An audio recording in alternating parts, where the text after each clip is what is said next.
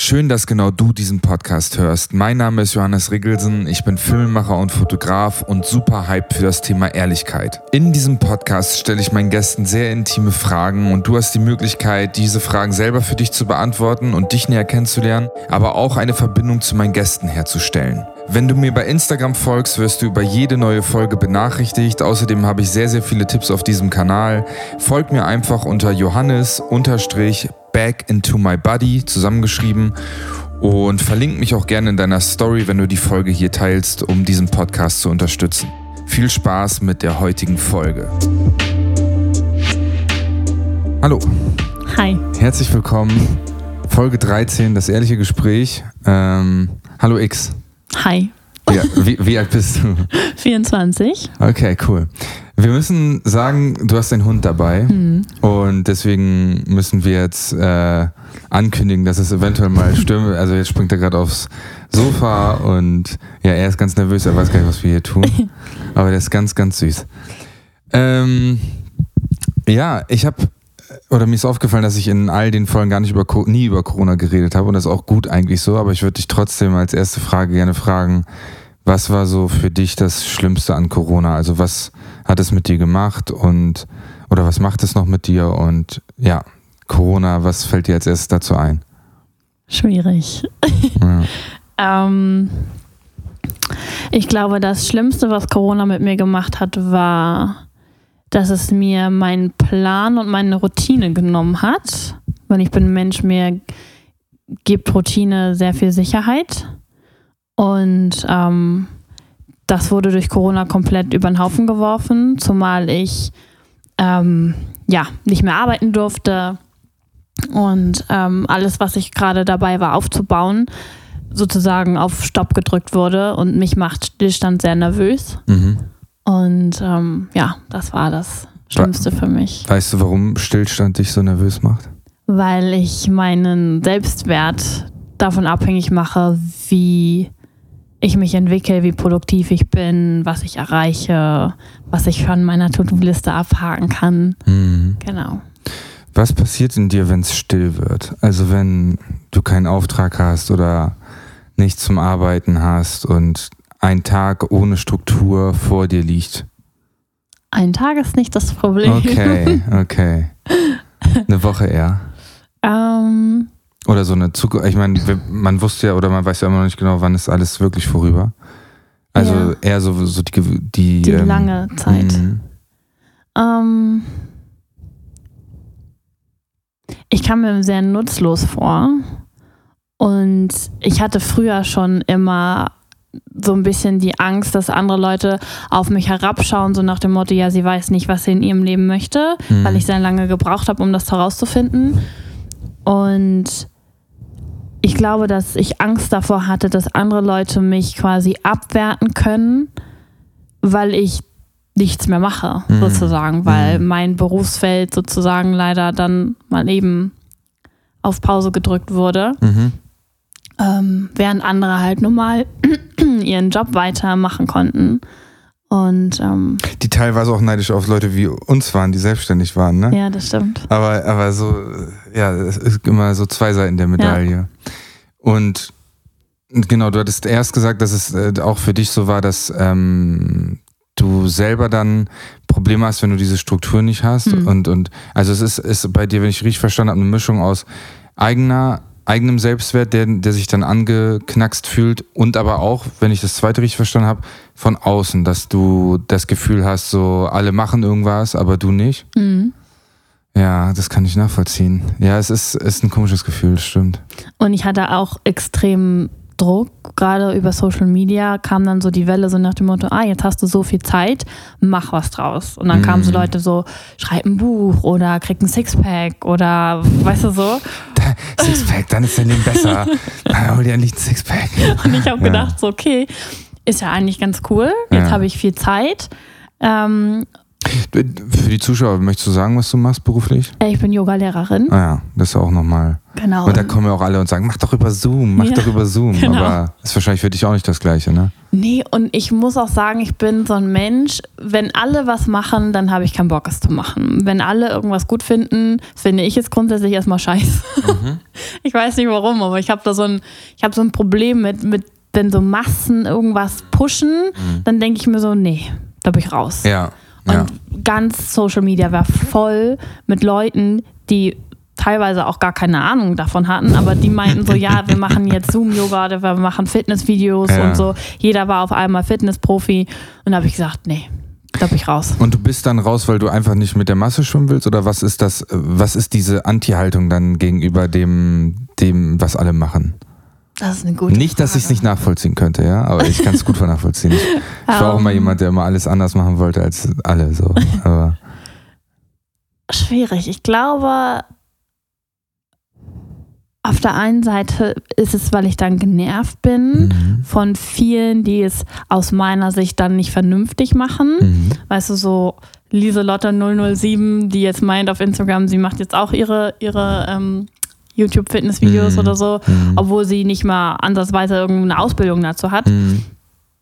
Ähm, und ich habe, glaube ich, Angst davor, ob- ich weiß nicht, ob es Angst ist, aber ich will nicht mit der Masse in einen Topf geworfen werden.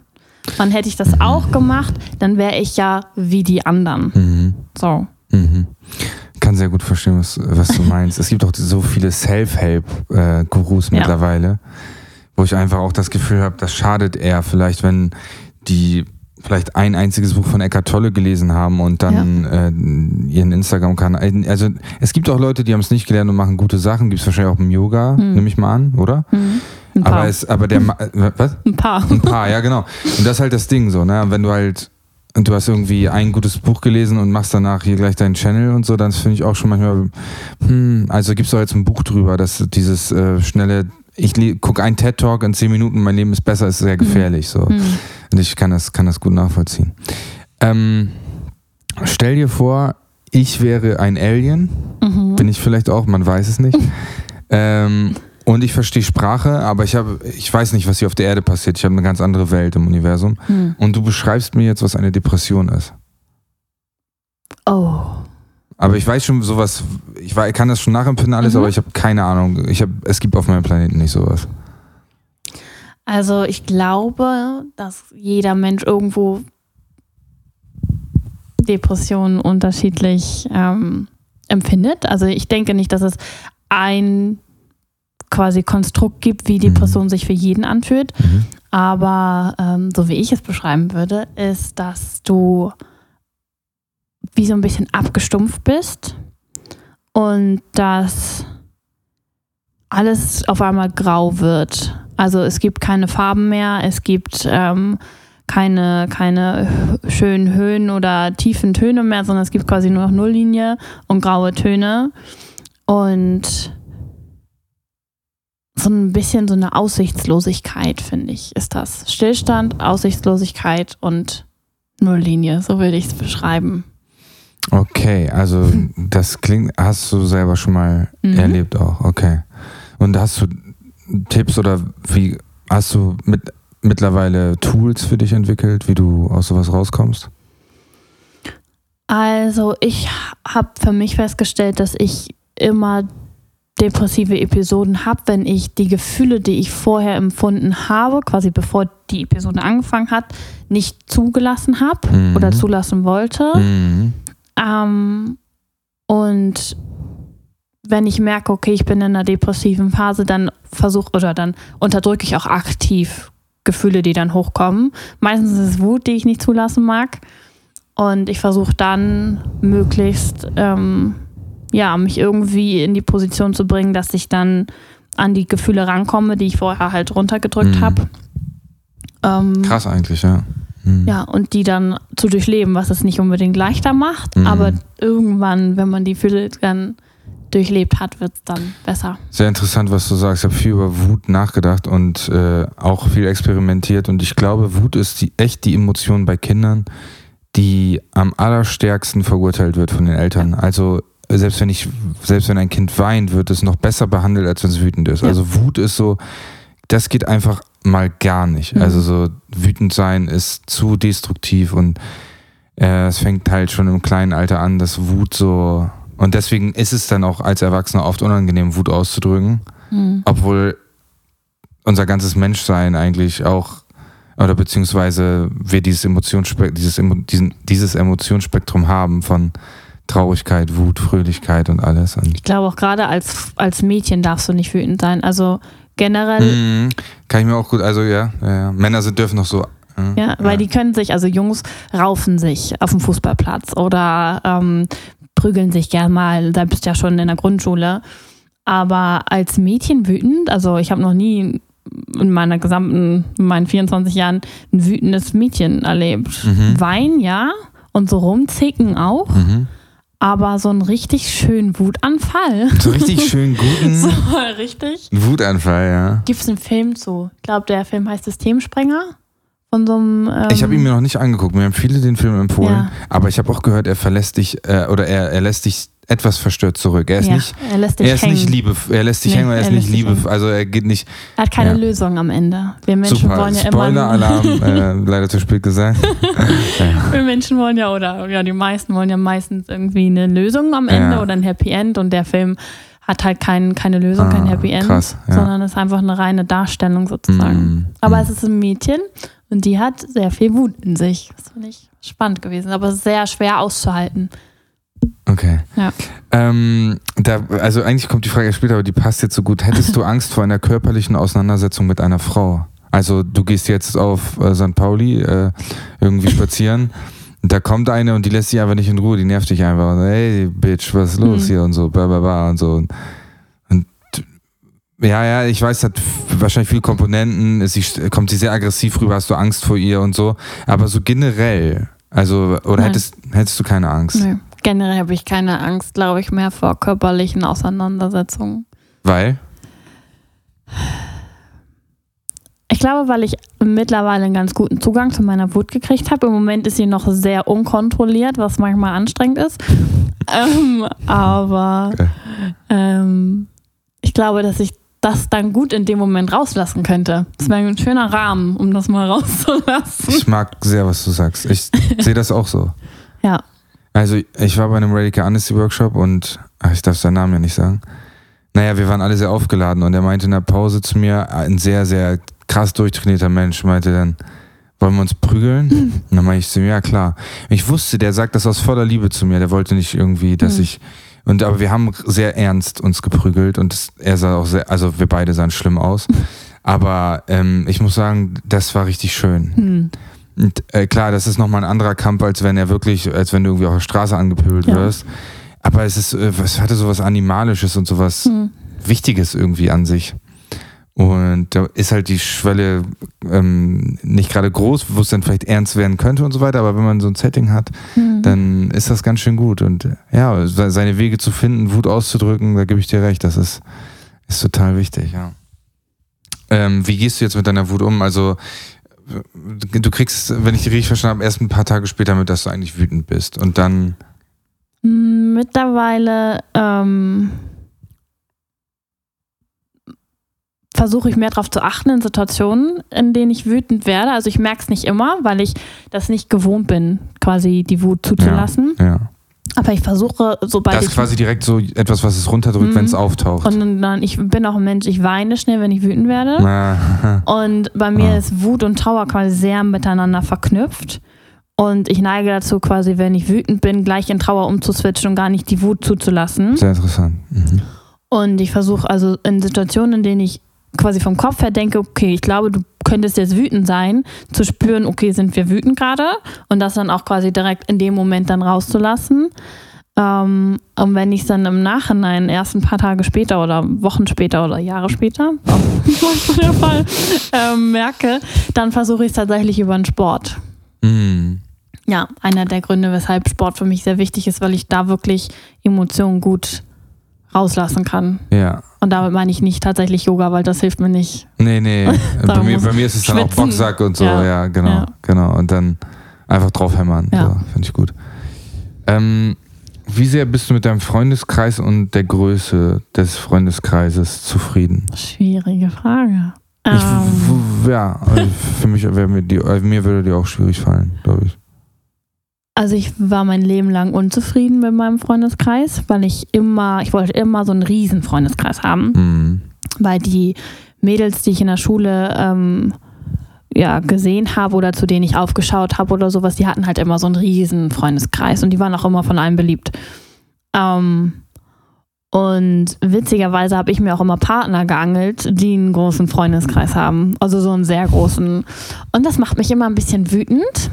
Wahrscheinlich Ist Neid da oder was? Ja, ich glaube, weil ich dann so denke, die könnten auf mehr Menschen zurückgreifen, wenn das zum Beispiel mit uns nicht mehr so gut funktioniert als ich sozusagen. Mhm. Weißt du, was ich meine? Also die hätten kein Problem damit, jemanden zu finden. Ähm, ja, nur, also wenn ich kurz unterbrechen, ja. könnten die wahrscheinlich, aber äh, sind die alle so supportive und so ist dann die Frage. Das Bei stimmt. großen Freundeskreisen hast du oft das, also äh, irgendwie ja und irgendwie kommt Weniger immer drauf, die Nähe. Qualität dann immer drauf an. Ja, ne? das stimmt. Also mittlerweile habe ich einen ganz guten Freundeskreis, so von der Anzahl, dass ich sagen würde, okay, ich bin zufrieden. Mhm. Klar geht immer noch mehr, aber ich weiß, dass äh, ich, wenn ich was unternehmen möchte mit jemandem, dann stehe ich da nicht irgendwie alleine und muss erstmal klopft bei zwei Türen an und wenn die nicht können, habe ich Pech gehabt. Ähm, aber in, in fast allen meinen Freundschaften habe ich immer das Gefühl, dass ich quasi diejenige bin, die dafür sorgt, dass wir Kontakt haben, die Treffen initiiert, die irgendwo so ein bisschen der Antreiber der Freundschaft ist. Und das ist mir gerade seit letztes Jahr Oktober sehr sauer aufgestoßen und da bin ich deswegen auch sehr empfindlich mittlerweile. Ich schätze dich mega, dass du es teilst. Ja. Ich stelle mir vor, es ist nicht einfach. Nee. Und ich weiß gar nicht, warum das nicht einfach ist. Ich hätte gern, dass das einfacher ist, dass man über sowas redet. Und ich habe auch nicht den größten Kreis an Leuten und ich äh, werde immer mehr damit so zufrieden. Also mhm. ich habe gestern habe ich eine Freundin angerufen und hat so einen Deep Talk mit mir gemacht und meinte dann, ja, ich habe gedacht, wem ich es erzählen kann und du warst der Einzige von all meinen Freunden, die ich das erzählen kann. Und dann habe ich gleich, da war, da war mir klar, sie hat einen riesen Freundeskreis, mhm. aber sie hat nur einen einzigen da drin, dem sie das erzählen kann ich hätte die anderen Freunde gar nicht gerne, die mhm. sie hier noch hat. Weil, also ich könnte dich, obwohl wir nicht mal so eng, mega mhm. eng miteinander sind, ich könnte dich sogar anrufen, weil ich, weil wir uns so gut kennen und so gut privat unterhalten. Und also ich weiß gar nicht, ob ich so ein paar oberflächliche Freundschaften zu haben, ist nicht schlecht, weil dann sitzt du im Sommer halt mit 20 Leuten im Park und grillst und irgendwie hat das ja auch was. Und mhm. so, das konnte ich gut nachvollziehen, als du es gesagt hast. Auf der anderen Seite Qualität ist irgendwie dann doch wichtiger als Quantität. Ne? Stimmt. Das ist, das ist echt, ich habe mich das immer gefragt, wenn ich, weil ich ja auch nie studiert habe so. Und dann hab, bin ich mal in Parks so gelaufen und dann saßen nochmal 30 Leute und denke mir, wie kommen die denn drei? Also haben die eine WhatsApp-Gruppe oder wie machen die das? Und Leute, die divers sind, so wie wir, die sich mit vielen auseinandersetzen, das ist halt mhm. nicht so einfach. Es gibt halt, und das nicht werten gemeint, mehr Leute, glaube ich, die oder jetzt auf Männer bezogen, die einfach Fußball gucken, mhm. Bier trinken und rumgrölen, als jetzt so welche wie ich, die sich mit irgendwie ganz vielen Sachen beschäftigen. Und jetzt mal nicht werten, sondern einfach nur, ja. es gibt, glaube ich, mehr. Oder wie ist das bei dir? Also doch, ich glaube, ich packe dich da jetzt mal mit in, in einen Topf. Wir sind so Zwischenschwimmer. Pack mich rein, Alter. Pack mich in den Topf. Ich glaube, wir sind Zwischenschwimmer, weil ja. wir sind auf der einen Seite. Wie nennst du es Zwischenschwimmer? Ja. Geil. Weil Hab wir nie sind, gehört den Begriff. ich auch nicht. Achso, okay. Also man schwimmt dazwischen halt. Genau, zwischen, ah, ja, ja, okay, zwischen okay. den Welten. Weil ja, okay, okay. wir sind auf der einen Seite Leute, die sich mit Spiritualität und diesen Dingen auseinandersetzen, mit Persönlichkeitsentwicklung, mit ähm, ja, den, in dem Bereich, würde ich mal sagen. Auf der anderen Seite sind wir aber auch noch im normalweltlichen Teil unterwegs. Und richtig assi auch. Und Teilweise richtig assi. ähm, und ähm, sind jetzt keine Menschen, die so ganz in diesem spirituellen Teil aufgehen. Weißt du, was ich meine? Mm, ja, also die jetzt ja. nur noch, ich meine das auch nicht böse, aber ähm, die halt in ihrer Kommune irgendwo entspannt leben. So zum Beispiel, das sind jetzt mal ein Part. Oder bei mhm. den Yogis, die in irgendeinem Ashram leben oder mhm. die so ähm, sich sehr diesem Leben verschrieben haben, was ja in Ordnung ist. Aber wir sind eben auch noch zur Hälfte in diesem normalen, weltlichen Konsum. Kram drin, sozusagen. Genau, das meinte ich mit divers. Das ist einfach genau. anders, ne? Ja. Und ähm, weil wir, glaube ich, sehen, dass beide Parteien ihre Vor- und Nachteile haben. Aber für mich war es quasi das Problem dann immer, ich habe nie das Gefühl gehabt, komplett irgendwo dazuzugehören. Weil wenn ich mit meinen, ich sage jetzt mal normal weltlichen Freunden unterwegs bin oder mhm. Bekannten mhm. und äh, die Damen dann anfangen, sich über einen Bachelor zu unterhalten, ähm, also die TV-Show, mhm oder ähm, über irgendwelche komischen Influencer wie Pamela Reif oder so. Ähm, Pamela da bin ich dann raus. Also da fehlt mir wirklich das Interesse für. Und es ist okay, dass die es machen, können sie ja mhm. machen, aber da, da fühle ich mich nicht dann dazugehörig, da habe ich nicht Lust drauf. Auf der anderen Seite, wenn ich in meiner Yogalehrerausbildung war und ähm, ich habe die bei Yoga Vidya gemacht, vielleicht kennt das der eine oder andere, ähm, in einem Ashram wo ja auch sehr viele Menschen tatsächlich für immer leben sozusagen und dann so mit Hardcore Spiri-Yogis quasi konfrontiert bin, die sich so sehr diesem spirituellen, ich wollte gerade sagen, wie sagt man denn, Aussteigerleben quasi identifizieren, da bin ich dann auch raus. So, und deswegen ist es ganz schwierig, finde ich, dann, ja, manchmal so seine, seine Leute zu finden. Ähm, ja, das ist vollkommen ja. Ich würde alles unterstreichen, was du gesagt hast. Echt. Wirklich alles. Ich finde, weil ich, genau, ich kann nicht nur mit Assi und ich kann nicht nur mit Spiri. Ja. Ich brauche Assi und Spiri in einer in Person. Einem. Ja. Und, und trotzdem, und ich weiß nicht, ob es dir auch so geht, ich mache jetzt auch ein bisschen nackig, hm. ist es, ähm, denk, äh, denk ich, ich wollte Mann sagen, weil ich eigentlich nicht ich sagen will gerade, äh, denke ich manchmal, es hat was mit mir zu tun, dass der Kreis nicht größer ist. Also ein Teil mhm. denkt das noch. Der denkt so, das liegt nicht daran, dass ich mir meine Freunde halt gewählt aussuche und nicht jeden einfach in mein Herz reinlasse, so oder, oder nur Menschen, die halt mich auch auf eine Art und Weise berühren, mhm. sondern äh, manchmal denke ich dann auch, ah, mein, so andere haben größere Freundeskreise, weil die einfach cooler sind oder so. Mhm. Hast du das auch? Ja, äh, also früher hatte ich das ganz extrem, mittlerweile schwankt es, mhm, je nachdem, auch, ja. wie so meine Gemütslage gerade ist. Aber was mir aufgefallen ist bei den Leuten, die ich kenne, die so sehr große ähm, Freundeskreise haben, dass die die Eigenschaft haben, sich an den Menschen, mit denen sie gerade unterwegs sind, anzupassen. Also die passen ihre Gesprächsthemen an, ihre Art und Weise, wie sie sich geben, was sie von sich preisgeben, je nachdem, mit wem sie gerade reden, mhm. sodass natürlich die Masse der Menschen sie irgendwie mag. Mhm. Und das ist schwierig. Ich möchte zwischenhaken. Ist es dann, also haben sie, äh, glaubst du, sie passen sich an oder haben sie einfach vielleicht kein Profil?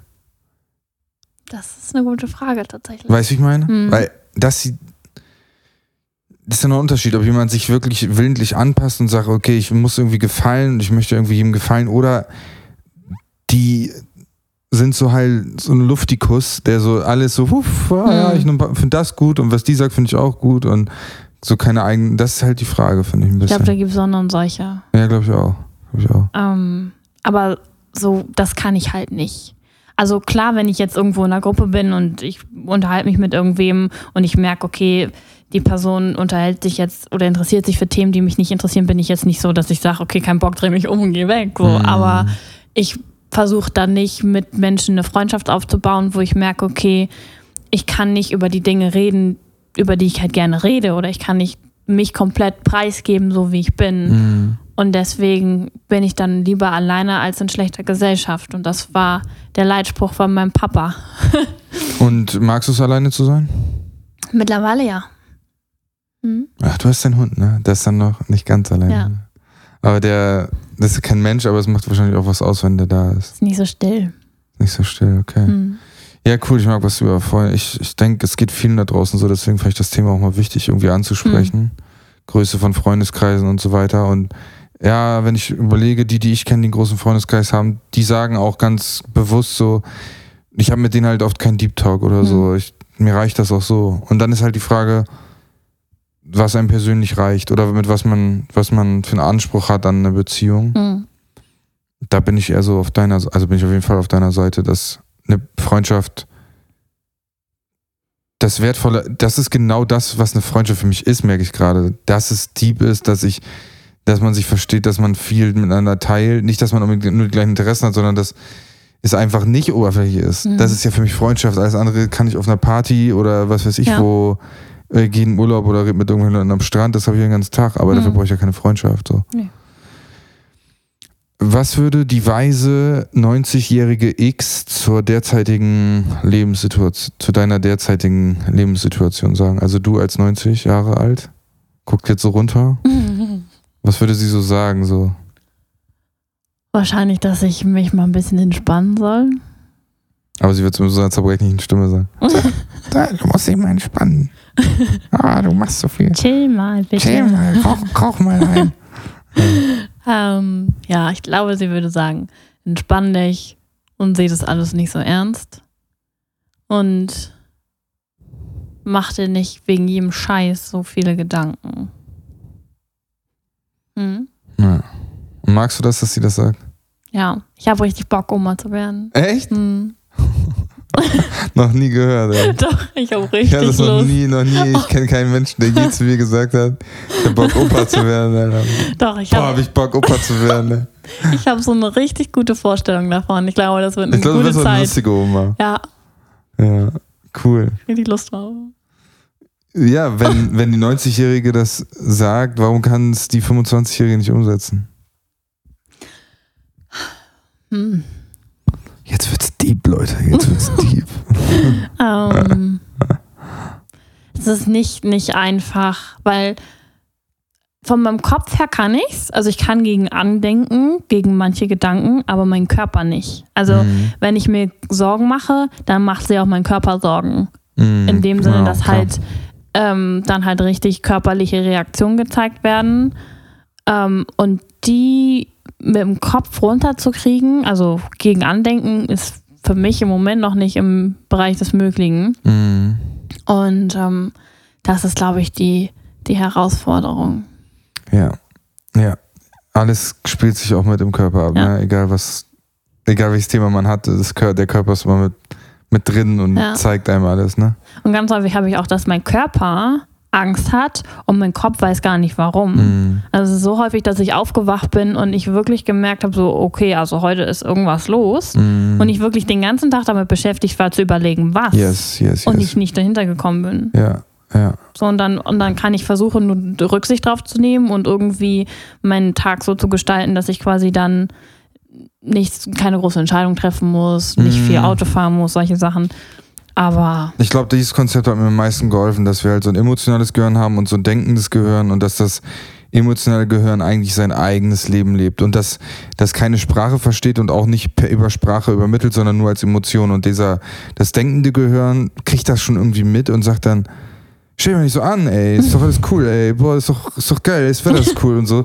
Und das emotionale Gehirn denkt so, ne, what the fuck, ich, ich erstmal verstehe ich gar nicht, was du sagst, mir geht's scheiße, ich habe voll die Bedürfnisse, die du gerade nicht befriedigst, ich will gerade in den Arm genommen werden oder keine Ahnung was Mhm. so und dieser Kampf zwischen diesem, diesen zwei Gehirnen, eigentlich sind wir echt noch sehr unfertig, glaube ich, also als Mensch. So, ne? Ja. Und es wird uns halt auch nicht beigebracht, dass wir so komplex sind und das, aber das ist genau das, was eine Panikattacke eigentlich ist, ne? So, d- du hast Angst und der andere Teil in deinem Gehirn weiß, du bist gerade einfach nur im Zug und eigentlich ist, du bist jetzt fährt der Zug einfach nur so, keine Ahnung. Ja, schwierig, ey. Mhm. Ähm, welche Beziehung hast du zu deinem Mobile Phone? Hast du ein iPhone eigentlich? Oder? ja. Welche Beziehung hast du zu deinem iPhone? Hat es einen Namen? Nee, Ah, okay. Wollen wir jetzt einen Namen geben jetzt im Podcast? Hast du einen Namen?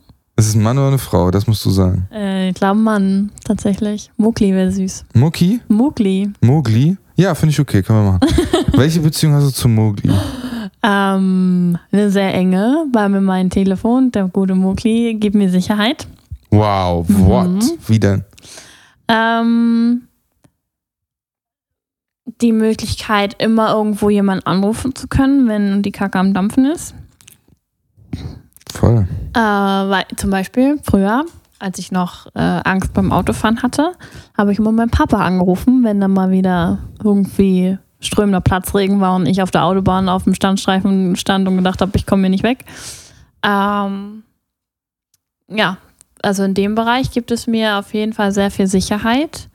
Dann äh, arbeitstechnisch bin ich ähm, auf Social Media unterwegs. Das heißt, irgendwo brauche ich äh, mein Telefon. falls, falls ihr jetzt den Hund schnüffeln hört. Bisschen ASMR. Willst du auch was sagen? Willst du auch was sagen? ja, du guckst einfach nur, ne? Süß. Ja, jetzt, Entschuldigung. Alles gut. Ähm, ja, genau. Deswegen. Ähm, und auch so ein bisschen natürlich Verbindung zu Menschen. Wenn man sich einsam fühlt, kann man mal eben eine WhatsApp schreiben. Ähm, ja, aber ich komme mittlerweile auch sehr gut ohne Telefon klar. Was magst du nicht an Mowgli? An, an, an Mowgli? Ähm, jetzt speziell Mowgli itself oder Nee, himself? ich will, ich will schon, glaube ich, ich mache es transparenter, ich will schon gerne ähm, dahin, was scheiße am Handy ist. Also was, was dich nervt und wie viel du dran bist. Also ich wollte dahin eigentlich ja. ein bisschen. Ähm, so diese, dieses Bestätigung suchen über Social Media ist schon sehr nervig. Darüber aber im Bewusstsein ist schon wieder gut, dass du es ja. ja weißt. Dann ist es ja nicht mehr das so. Das stimmt. Ich bin auch, manchmal denke ich auch, ich bin dafür nicht gemacht für Social Media, weil sobald ich einen Kommentar kriege, was irgendwo äh, was kritisiert oder sowas, dann könnte ich den ganzen Erzähl doch mal, gab es was in letzter Zeit? Äh, ja, tatsächlich. Ich habe ein Bild oh, hochgeladen, ja. ähm, wo ich eine FFP2-Maske getragen habe. Ja. Ähm, und es war einfach nur ein Schnappshot, äh, den mein Freund von mir aufgenommen hat, als wir auf dem Isemarkt hier in Hamburg waren. Und äh, ich fand das Bild niedlich und habe es hochgeladen, ohne überhaupt darüber nachzudenken, dass ich da eine Maske trage, weil man muss da nun mal eine Maske tragen. Ja und ähm, hatte jetzt auch nicht vor, irgendwie da eine politische Meinung oder sowas zu äußern. Jedenfalls kamen dann ähm, zwei Kommentare von derselben Person, aber über zwei verschiedene ähm, Gesundheit, über zwei verschiedene das war der Hund ähm, Profile, wo dann ähm, kritisiert wurde, dass ich also diese Maske trage. Und der Typ hat irgendwie geschrieben von wegen so äh, bäh, wie widerlich und das als Yogalehrerin nicht mein Humor. Das war das erste Kommentar. Was hat das mit Humor zu tun, wenn du die Maske auf den ISO. Ja, okay. Ich hab's auch nicht verstanden. Naja, und ja. jetzt das zweite Kommentar war dann, äh, und dann auch noch eine FFP2-Maske geht gar nicht. Und im ersten Moment habe ich es überhaupt nicht gecheckt. Ich weiß nicht, ich habe Sport gemacht und habe nur kurz auf mein Handy geguckt und sehe das Kommentar und denke mir so, hä? Hab dann einen Screenshot gemacht und zwei Freunde geschickt und meinte so, kannst mir du mir das mal... auch geschickt. Habe ich sie geschickt? Ja, ja. Und meine so, äh, kann mir das mal kurz jemand erklären, äh, so, was der will. Ja. Und dann habe ich drunter geschrieben, äh, was darf eine Yogalehrerin nicht? Franzbrötchen essen, weil in meiner Caption stand, dass ich auf mein Franzbrötchen gewartet habe. Hm. Oder eine FFP2-Maske tragen. Und dann äh, hat mich das den ganzen Tag so beschäftigt. Und dann habe ich auch eine richtig lange Instagram-Story zu dem Thema gemacht, ähm, dass ich es krass finde, wie judgy unsere Gesellschaft mittlerweile ist. Witzigerweise habe ich da vorhin auch wieder drüber nachgedacht, weil ähm, wir jetzt schon dafür, ja, uns was anhören müssen, dass wir nun mal scheiße nochmal eine Maske tragen. Wir mhm. müssen eine Maske tragen, wenn wir Essen haben wollen, wenn wir Lebensmittel mhm. haben wollen, müssen wir eine Maske tragen. Mhm. Und ähm, deswegen jemanden irgendwie auf Instagram irgendwie anzufahren und zu beleidigen, vor allen Dingen ohne, dass er gefragt wurde, mhm. ähm, ja, fand ich schwierig. Und dann beschäftige ich mich den ganzen Tag damit. Heftig, ja. ja. Und dabei ist ja sehr offensichtlich, dass er wenn jemand sich die Zeit nimmt, sowas zu kommentieren und so, dann hat der, glaube ich, auch nicht so einen guten Tag. Ja. Denke ich mir so. Aber es halt, fällt halt schwer. Und du kannst es nicht mit ihm persönlich ausdiskutieren, weil. Das ist ist, das Gemeine, finde ich. Ja, das, das, das ist das, und das ist das Perverse auch an Social Media, ja. finde ich. Weil du kannst nicht einfach den anrufen und sagen, ich komme mal jetzt kurz vorbei und gucke mir in die Augen und komme mal drüber hinweg. Hm. Sondern du hast diese Info von irgendeinem Fremden. Ja, und dann Glaubst du denn, es gibt eine Realität, vielleicht irgendwann in ein, zwei Jahren, wo dir es so am Arsch vorbeigeht? Ich glaube, das kann man, ich glaube, du kannst das erlernen. Also glaubst du, dass, dass das geht, dass es irgendwann eine X gibt, die das liest und denkt so, fuck you, Motherfucker, was, was ist mit dir verkehrt so? Um, ähm, ich glaube schon. Da ist ja auch etwas, das gemocht werden will. Sehe ich das richtig? Also ich habe ein ganz großes Problem mit Ungerechtigkeit. Ungerechtigkeit. Also nicht nur in Bezug auf mich, wenn ich das Gefühl habe, ich werde ungerecht be behandelt, sondern generell, so wenn ich sehe, jemand oder etwas wird ungerecht behandelt, dann ich also dann geht meine Halsschlagader aber Mhm. in fünften Gang. Mhm. Ähm, und das ist, glaube ich, der Part, ähm, der immer so ein bisschen dann noch gegen angehen wird. Also ich habe mich gar nicht persönlich angegriffen gefühlt von dem Typen oder habe jetzt irgendwie gedacht, so, ich habe einen Fehler gemacht, sondern bei mir war es in dem Moment wirklich dieses Gerechtigkeitsthema und ich wollte ihn wirklich mal aufklären, was er dann da für einen Bockmist gerade von Mhm. sich gibt. So, Mhm. dann kommt so ein bisschen vielleicht so ein Lehreraspekt Mhm. durch. Ja, das ist, glaube ich, der Part, der mir da ein bisschen im Weg stehen könnte. Okay, okay.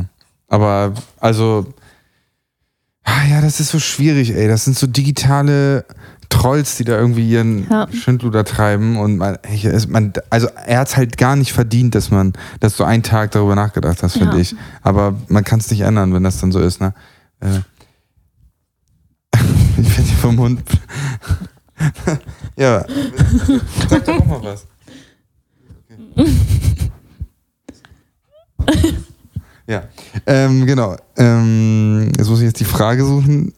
Der Hund will mit mir kämpfen. Ich kämpfe auch so gerne mit Hunden. Ich muss, aber beides ist echt schwierig. Ähm, wäre Polygamie ein passendes Konzept für dich? Dieser Podcast ist und bleibt für dich kostenfrei. Ich will dir trotzdem sagen, dass ich von Spotify, iTunes oder Deezer nicht einen Cent bekomme. Eigentlich habe ich nur Unkosten mit diesem Podcast. Egal. Ich mag das Projekt, ich will das weitermachen. Wenn du mir aber trotzdem helfen willst und zeigen willst, dass ich mehr Folgen produzieren soll und dass du das Projekt unterstützen willst, geh auf www.betterplace.me slash Ehrlichkeit www.betterplace.me slash Ehrlichkeit und dort kannst du spenden. Und wenn du spendest, dann setzt du ein kleines Signal, dass du diesen Podcast geil findest und mehr Folgen haben möchtest. Ich freue mich und jetzt geht's weiter mit der Folge. Nee. Why? Ähm, ich bin ein Mensch, wenn ich liebe, dann liebe ich sehr stark. Mhm. Und ich gebe sehr, sehr viel von ähm, mir in die Beziehung. Und ich persönlich hätte nicht die Kraft und die Energie, das, was ich quasi gebe, mehreren Menschen zu geben. Ich glaube, dann wäre ich irgendwann ausgebrannt. Aber Polygamie ist ja nur Sex. Also Polyamorie wäre ja, du liebst ja auch die anderen. Ja, aber auch, also ich bin zum Beispiel ein Mensch, ich kann nicht mit jemandem schlafen, ohne dass es irgendwo ein Fünkchen Verbindung gibt. Verstehe, ja. Und wenn es nur Hoffnung, Entschuldigung, der Hund.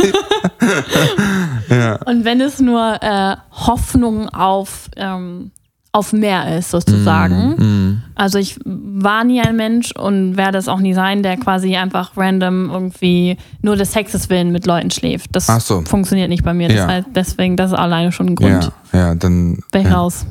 das verstehe ich.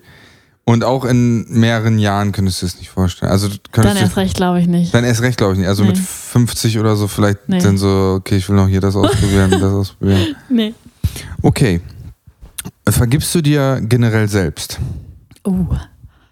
Ah, muss ich mal nachdenken kurz. Mhm. Ich glaube, Ich finde das, glaube ich, so wichtig. Ich glaube, das so, letztes drüber nach, ich glaube, das ist so heftig wichtig, dass man sich immer wieder selbst vergibt. So, das ist so, dann hält man das nicht so fest immer. Mhm.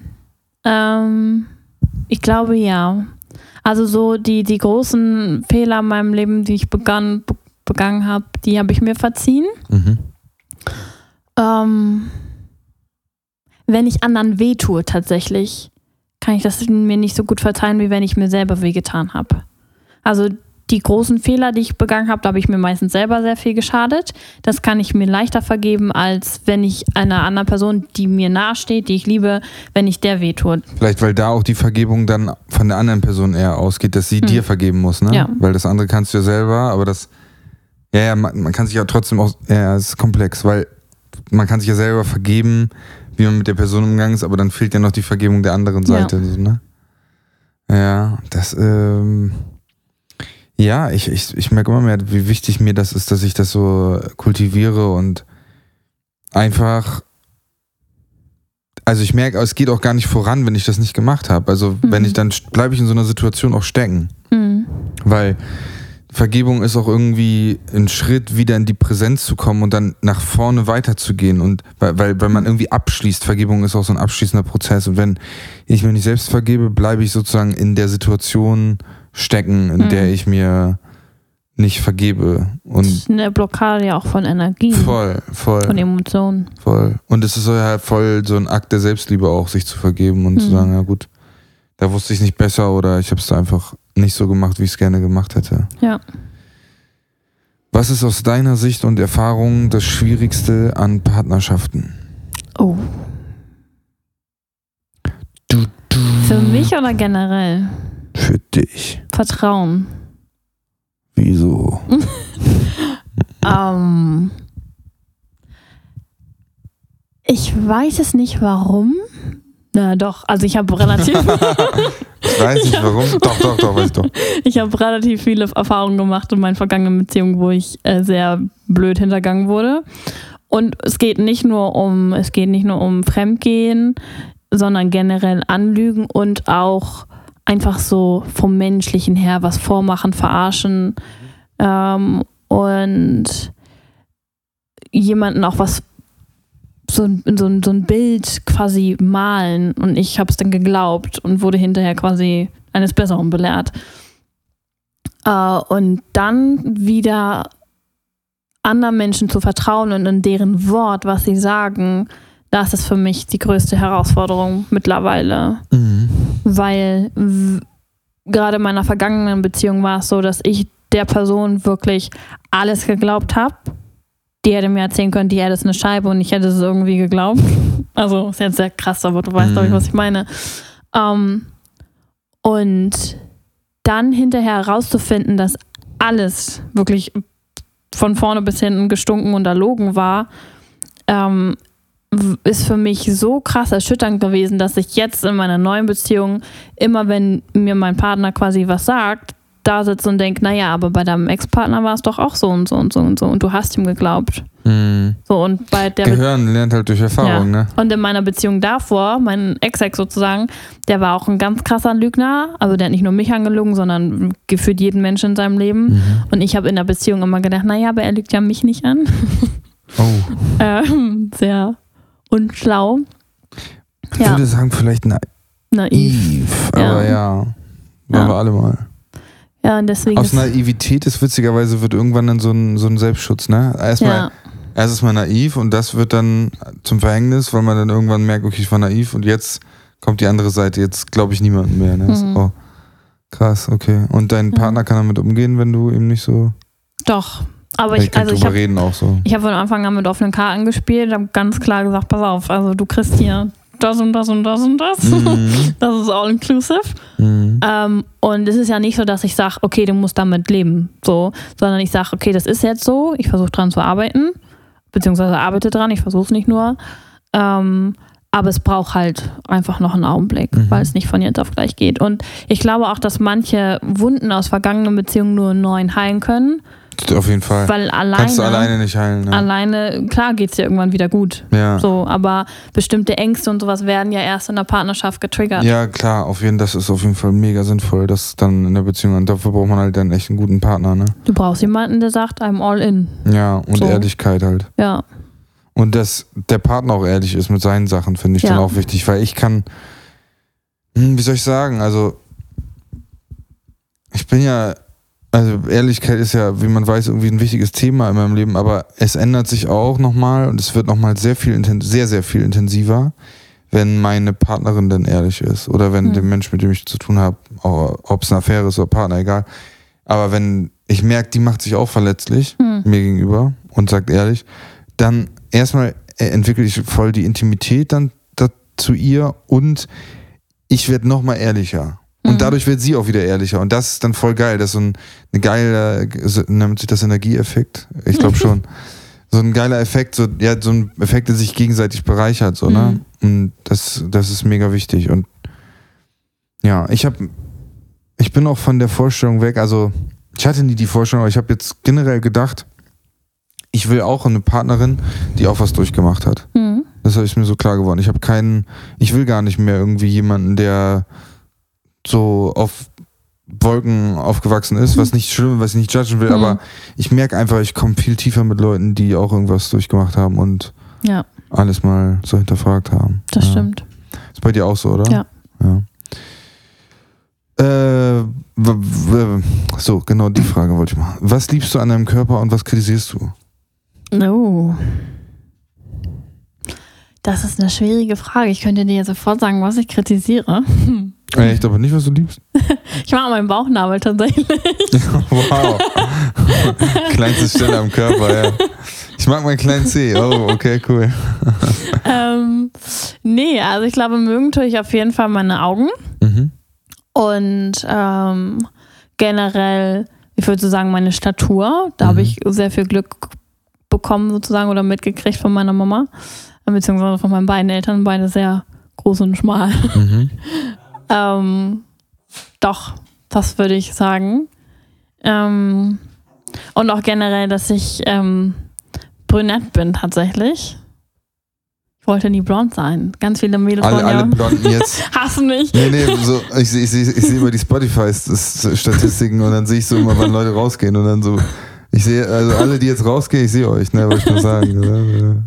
Nee, ich wollte nie blond sein. Ähm, liegt vielleicht daran, dass meine Ur-Ur Groß- äh, irgendwo italienische Wurzeln hatten, aber irgendwie habe ich mich mit, mit dem Part mehr identifiziert. Ich wäre auch nicht gern blond. Sorry, sorry alle Männer, die jetzt blond sind. Es ist einfach nur eine persönliche Präferenz. Ich Ja, freue mich auch, dass ich. Habe ich nie drüber nachgedacht. Voll cool, dass du es sagst. ja. Ich freue mich auch, dass ich brünett bin. Ähm, ja das, das sind so die Sachen, die ich glaube ich mag. Ja. Ähm, und ablehnen. Ähm, ich hatte früher immer ein Problem mit meinen Haaren tatsächlich, weil ich bin so ein kleiner Strubbelkopf manchmal. Süß. Und ähm, ich weiß, ich wurde in der Schule, in der fünften Klasse, auch dafür gehänselt, äh, dass ich zum Beispiel dunkle Armhaare habe oder äh, dunkle Augenbrauen. Sag mal. Gar nicht so schlimm tatsächlich, wenn man überhaupt da ist von, gar nichts, ey. schlimm ist- redet. Ich sehe nichts. Ich sehe einfach nur einen Arm. Ja, okay. Aber äh, da, Und wie ein ich, Hund da reinbeißt. da wurde ich tatsächlich für gehänselt eine Zeit lang. Kinder sind so dumm, ey. Ja, Boah, furchtbar. Kinder sind, können. Segen, aber auch ein Fluch sein. Ja, ja. Ähm, genau, äh, meine Haare. Und ab und zu, ich mag mein Profil nicht, mein seitliches Profil. Gibt es eine Lieblingsseite bei dir, links oder rechts? Äh, rechts. Okay. Aber ich mag mein Profil nicht. Frontal als Chico, aber Fro Profil ist ganz Interessant schwierig. bei mir. Ich mag viel lieber mein Seitenprofil als frontal. Ja. Also Ja. so, so richtig schräg, kom komplett von der Seite? Nee, ich finde, ich sehe dann aus wie so ein Echt? Idiot, ja. Interessant, da achte ich jetzt mal drauf. Oh Bei deinem. Instagram. Der Hund beißt ins Kabel. Hund, Hund, nee, nee, das ist nicht gut, Schatzi, weil das, weißt du, dann ist das Interview vorbei. ähm, der Hund ist beim, auf, meinem, auf meinem Buch mit den Fragen. Ich muss mal kurz. äh, genau, in welchen Bereichen könntest du ehrlicher sein? Ganz intuitiv. Generell Ja. in meinen Beziehungen. Also in allen Beziehungen. Ja. Ja, Zu aber- mir bist du mal ehrlich eigentlich. Würde ich jetzt, oder, oder Doch. geht auch noch mehr? Doch. Aber ruhig, ich glaube, mehr geht immer. kannst du ruhig ehrlich sein. Mehr geht immer, glaube ich. Ja. Aber ähm, auf jeden Fall in meinen Freundschaften. Also in meinen quasi romantischen Beziehungen oder in meiner derzeitigen romantischen Beziehung bin ich sehr ehrlich. Äh, da fällt es mir auch komischerweise leichter. Aber in meinen Freundschaften, puh. Also da mal zu sagen, pass auf, Freundchen, also das war jetzt nicht so cool. Habe ich vielleicht einmal in meinem, zweimal in meinem Leben geschafft. Ich weiß nicht, ob ich das erzählen darf. Also schneid ich's raus. Du hast mir, du hattest mal so einen Geburtstag, Ja. wo, du, wo du irgendwas scheiße. Mhm. Was fandest du da kacke? Und hast du es ihr nicht gesagt sogar? Das war ja nicht nur eine, das waren ein paar mehr. Das waren ein paar mehr. Sehr einschlagender Geburtstag. Mein letzter. erzählen? Ja, das war mein letzter Geburtstag, mein 24. Und ähm, ich war an dem oder zu dem Zeitpunkt eigentlich ja happy mit meinen Freundschaften und hatte auch das erste Mal so das Gefühl, okay, du kannst ein paar mehr einladen, außer drei. Und ähm, habe mir so den Arsch aufgerissen. Ne? Ich habe einen Brunch veranstaltet. Ähm, äh, bei mir in meinem eigenen kleinen Yoga-Studio, habe da alles hübsch dekoriert, habe äh, keine Ahnung, wie viel Essen für eine, drei Fußballmannschaften gekocht ähm, und alles Chico gemacht und hatte halt auch so ein paar Leute eingeladen, ähm, mit denen ich zwar Kontakt hatte, aber so nicht mehr so intensiv und mir gedacht habe, so hey, einfach um das vielleicht nochmal so ein bisschen, weißt du, zu beleben. Und ähm, dann waren da halt ein paar, die halt sehr kurzfristig abgesagt haben, ähm, so halbe Stunde vorher. Und da war ich schon ziemlich angesäuert, weil ich mir so denke, du weißt. Angesäuert. äh, hallo, ich ähm, wollte kurz mit dir was klären, weil ich bin ganz schön angesäuert von dir. Ja, weil ich meine, die Leute, die sind ja nicht doof. Die wissen, was man sich, also die wussten, was ich da für einen Aufruf gemacht habe. Ich hatte natürlich das auch alles schön bei Instagram gepostet. Das heißt, die haben es auch in meiner Story gesehen. Und dann, äh, und es waren jetzt nicht irgendwie 30 Leute, sondern ich glaube, wir waren zwölf. Wie viel haben abgesagt? Insgesamt vier. Mhm. Und das war schon mal das erste, wo ich sehr angepisst war. Ähm, dann gab es eine Ex-Freundin, äh, die nicht zu meinem Geburtstag gekommen ist, generell nicht. Die ähm, lebt nicht in Hamburg und ähm, hat es noch nie zu meinem Geburtstag geschafft, nach Hamburg zu kommen, obwohl ihre Familie auch in Hamburg lebt. Also sie ist quasi von Hamburg weggezogen mhm. ähm, und es wäre eine zwei Stunden Autofahrt gewesen oder anderthalb. Und ich bin so, ich wäre sofort zu ihr gefahren. Mhm. Ähm, sie war halt meistens an ihren Geburtstagen in Hamburg, so kann ich ja nichts für. Mhm. Aber ähm, wenn sie gesagt hätte, pass auf, ich mache was an meinem Geburtstag, ich habe mich ins Auto gesetzt und wäre da hingefahren. Mhm. Äh, das war dann die zweite Sache. Und vor allen Dingen, ich hatte da nie so drüber nachgedacht. Und mein jetziger Freund meinte zu dem Zeitpunkt zu mir, ist eigentlich schon ganz schön frech, dass sie nicht kommt. Und ich so, wieso? Und dann meinte er so, naja, ich würde für meine Freunde überall hinfliegen. Dann meinte ich so, ja, ich auch. Aber sie halt nicht. Und er so, ja, aber wie lange seid ihr jetzt befreundet? Und ich so, ja, seit 15 Jahren. So. Krass, ja. Und dann gab es noch eine andere. Dass sie irgendwie Ängste hat oder so, das geht nicht, weil ich denke gerade ein bisschen so um drei Ecken, vielleicht ging es ihr nicht gut oder so. Nee, die war einfach nur zu faul. Okay, okay. Das weißt du auch sicher. ja. Okay, okay. Ähm, und die andere vierte, nee, dritte, dritte Sache? Ja, dritte Sache war, dass eine andere, auch Ex-Freundin, ähm, an meinem Geburtstag sich so sehr in den Mittelpunkt gespielt hat. Das haben schon immer die kleinen Mädels bei meinen Kindergeburtstagen gemacht. Ähm, und sie hat sich so sehr vor den auch Jungs oder Männern, kann man ja jetzt sagen, die da eingeladen waren, ähm, so sehr so projiziert. Mhm und fing dann an, Witze auf meine Kosten zu machen, die halt nicht lustig waren. Oh Mann, ja. Und so Kommentare halt zu geben. Zum Beispiel haben wir über unseren gemeinsamen Friseur gesprochen und meinte so, ja, aber du mit deinen dünnen Haaren. Oh, jetzt hast du den Namen gesagt. Scheiße. Muss ich, muss, ich, muss ich piepsen, ja? Okay. Du mit deinen dünnen Haaren. Ähm, das, das ist ja auch ganz schön scheiße, ne? Da ist ja blöd. Ich meine, ich habe so schön volles Haar, ist schon praktischer. So, und ich saß da und hab mir gedacht, so, Okay, cool. Heftig. Danke. Heftig, ja. ja. Boah, das ist echt krass, ey. Verstehe ich auch gar nicht, warum dir das widerfährt. Aber die, ja, manchmal ist auch, gerade wenn man äh, so, du hast ja dieses, so das alles so Essen geholt und schön hm. dekoriert hm. und alles gemacht, so. Aus du gehst ja auch relativ all in, so, ne? Also ja. du gehst ja so voll, du öffnest ja voll dein Herz und dann willst du auch Liebe zurückhaben, was ich also voll verstehen kann. Hm. Und wenn man das dann so wieder zurückbekommt, ist das halt einfach schade. Und das meine ich auch mit Freundschaften. So, da äh, hätte ich keinen Bock einfach. Ich hätte keinen mhm. Bock auf so eine Freundschaft, wo sich irgendjemand aufspielen muss, besser machen muss oder so. Ja. Das war bei meinen Freundschaften nie so. Das einfach. Vor allen Dingen, ich denke mir auch so, weißt du, wenn du selber versuchst, deine Freunde zu unterstützen, wo es nur geht und irgendwie für die da zu sein und irgendwie alles für die schön zu machen. Ja, und dann kommt sowas zurück, dann. Ja, nee, weg. Ciao. Wäsch. Wäsch. Ähm, vorletzte Frage, die stelle ich immer. Du kannst, also du guckst dir so die, die, die Welt an, wie die gerade läuft und wie die Menschen so drauf sind mhm. und du, du entwickelst ein Medikament und alle nehmen das dann.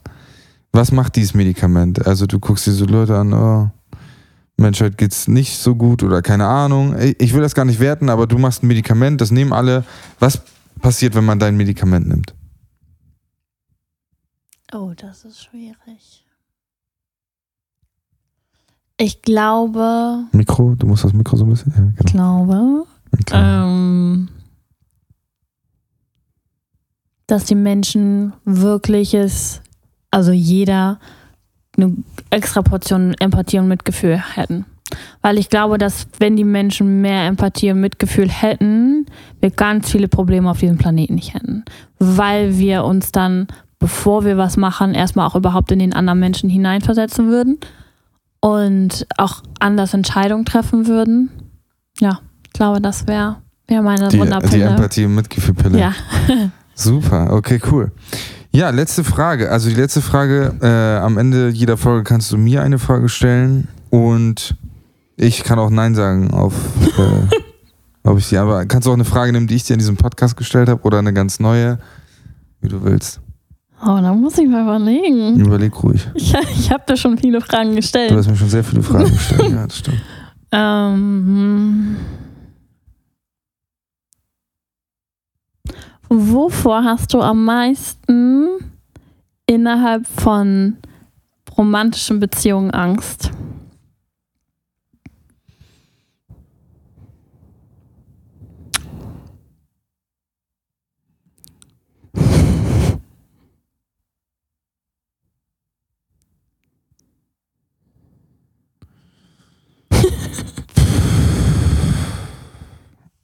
Oh, schwierig. Ich will irgendwas erzählen, damit das nicht so lange still ist, ey.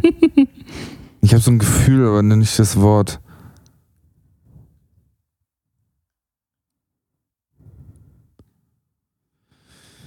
Wovor habe ich. Du meinst so. Also, wenn ich mit, wenn ich in einer Beziehung bin, was mir dann Angst macht an dieser Beziehung oder wo- wovor ich Angst hätte, so da drin in der Beziehung? Ich, ich, Du kannst, du kannst ja aussuchen, ob, ähm, ob es die Angst ist, die du hast, bevor du, also wenn du jemanden kennenlernst, Ja. bevor du wirklich in die Beziehung reingehst, weil da kommen ja auch meistens viele ja, Ängste hoch, Ja. oder deine größte Angst innerhalb einer romantischen Beziehung. Mhm. Ähm, gute Frage, ey. Mhm. Richtig gute Frage. Also ich habe auf beiden Seiten Angst, also bei, also auf ich hatte Angst, ich hatte auf jeden Fall verlassen werden Angst, also vom verlassen werden Angst, Mhm. dass ich dass ich irgendwann nicht mehr sozusagen, ich habe aber auch Angst, dass ihr das passiert. Ich habe ich habe Angst, dass ich zum Beispiel nicht mehr äh, auf Augenhöhe ihr irgendwann begegne, weil ich irgendwie, weil es mir vielleicht nicht so gut geht oder Mhm. so und sie so viel stärker ist als ich. Das mag ich irgendwie nicht so gern, das Gefühl. Mhm. Das müsste ich mal aushalten lernen. Also, das ist, dass ich sozusagen Nehmer bin, Mhm. weil das fällt mir eh schwer. Mhm. Mir ist letztes aufgefallen, weil ich bei einer Massage, Thai-Massage, keine Sorge, nix. Mhm. Aber da, da habe ich 100 Euro bezahlt und trotzdem habe ich, als sie, obwohl sie mich massiert hat und ich 100 Euro bezahlt, habe ich mich gefragt, ob ihr das gefällt. Also da, habe ich so gemerkt, okay, du hast ein Problem mit Nehmen, so nimm einfach so. Du hast jetzt, also nicht nur wegen Geld, sondern Mhm. ich, hab, ich merke, glaube ich, habe oft ein Problem mit Nehmen und, und ich würde mich gerne mehr entspannen können, wenn es mir auch nicht so gut geht in der Beziehung. Mhm. Aber ich hätte auch im Gegenzug Angst davor, dass irgendwas auf ihrer Seite passiert, dass ja wahrscheinlich, dass ich Angst hätte vor zu viel Bedürftigkeit dann. Von ihr? Mhm. Aber, aber nicht so eine normale Bedürftigkeit, sondern dass es so etwas über, dass ich eine Rolle erfüllen muss für sie, weißt du? So, Mhm. davor hätte ich Angst. Nicht, dass sie einfach Rolle nur will. oder Verantwortung? Ähm, boah, das ist eine gute Frage. Ähm, ja, schon. Also ich glaube, dass eine Beziehung dann funktioniert, wenn beide die Verantwortung für sich selbst erstmal Mhm. übernehmen. Und dass sie das aber dann rüberleitet auf mich, sozusagen, du musst mich fixen. Mhm. Das gefällt mir nicht. Mhm. Dafür hätte ich Angst, dass das irgendwann passiert. Und ich glaube, deswegen bin ich auch so, dass ich das niemandem zumuten will, dass ich vielleicht in so eine in so ein Gefühl komme, du bist jetzt derjenige, der mich reparieren muss oder ich brauche dich jetzt zu doll. Davor habe ich aber auch Angst. Also Mhm. ich glaube, wenn ich das bei mir löse, dass ich diese Angst, ja, das merke ich gerade, dann ist mir, dann ist, kann ich vielleicht auch besser umgehen, wenn eine Frau sehr, sehr, sehr, sehr bedürftig auf einmal ist, weil irgendwas passiert ist oder so. Mhm. Da rede ich jetzt nicht von irgendwie Toten in Familien, das ist ja klar, dass man Mhm. dann da irgendwie da ist und da wäre ich auch da, da hätte ich kein Problem mit. Aber wenn ich eine generelle, äh, ähm, ein generelles Verhalten merken oder spüren würde, wo die Frau will, dass ich etwas fülle bei ihr, was ich Mhm. gar nicht füllen kann, Mhm. was ich gar nicht, weil das gar nicht, weil sie das selber machen müsste, Mhm. dann da, das, das, da würde ich allergisch drauf reagieren. Ja. Fühle ich. Gut. Sehr schön. Okay, jetzt der Hund ist wieder am Kämpfen mit mir. Äh, Bro, wir, wir kämpfen gleich. Ich danke dir, dass du da warst. War eine sehr schöne Folge. Danke für die Ehrlichkeit. die Ich jetzt einfach mal so, ich sage einfach mal, ich habe die rausgehört. Und ja, Leute, cool. Äh, Wie immer, helft ihr dem Podcast am meisten damit, wenn ihr den teilt bei Instagram. Ihr könnt mich auch gerne verlinken, Johannes-Back into my body. Und äh, ihr könnt die auch bei WhatsApp teilen mit euren Freunden. Und hast du noch eine Idee, was man noch machen kann? Bei Facebook, bei TikTok, überall. Yeah, ja, gut, gut. Ja, du bist auch so Marketing, deswegen ist gut. genau. Äh, was ich Poster sag. drucken. Was? Poster drucken. Poster drucken, das ist eine gute Idee. Wer, wer einen. Poster druckt, der kriegt richtig ein Eis ausgegeben mit Streuseln und Sahne und allem. Und genau, macht das einfach und dann kommt ihr äh, in den Himmel und dann geht's euch gut. Und das wollt ihr ja, ne? So. Zeugen Jehovas mäßig. Alles klar. Bis dann, bis zur nächsten Folge. Ciao.